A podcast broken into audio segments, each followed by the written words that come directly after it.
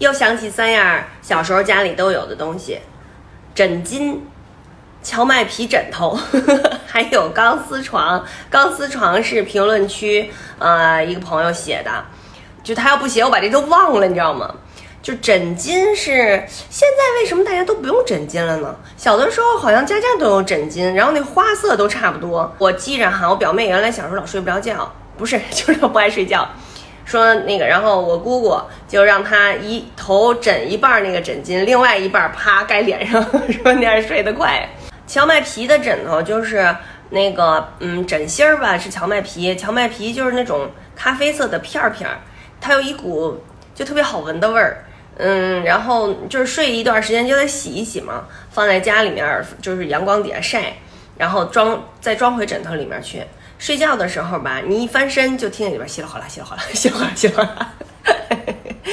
那钢丝床，钢丝床就是可以折叠的，折起来以后是一个方的吧，可以立在家里的立立墙边儿上。我跟我妹不是一块儿去官园那个呃课外班嘛，我是合唱团。她那会儿上的是艺术体操，那不是特别那个苦吗？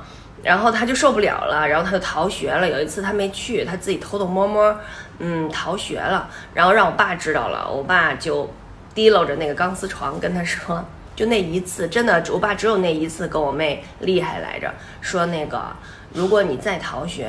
你就拿着这个钢丝床睡大街上去，就那意思，这家里不要你了，什么什么的，把我妹吓得就从此以后再也不敢逃学了。今天看评论区有一个朋友说，我特想把咱们儿时的回忆编辑出动画片儿，就像《我爱我家》那样的剧本，用动画的方式告诉给孩子们。后来我给他回复我说，肯定比《喜羊羊》好看。这个只是我们一些北京孩子小时候的一些回忆。那我想全国各地的朋友，你们肯定也有你们那儿的。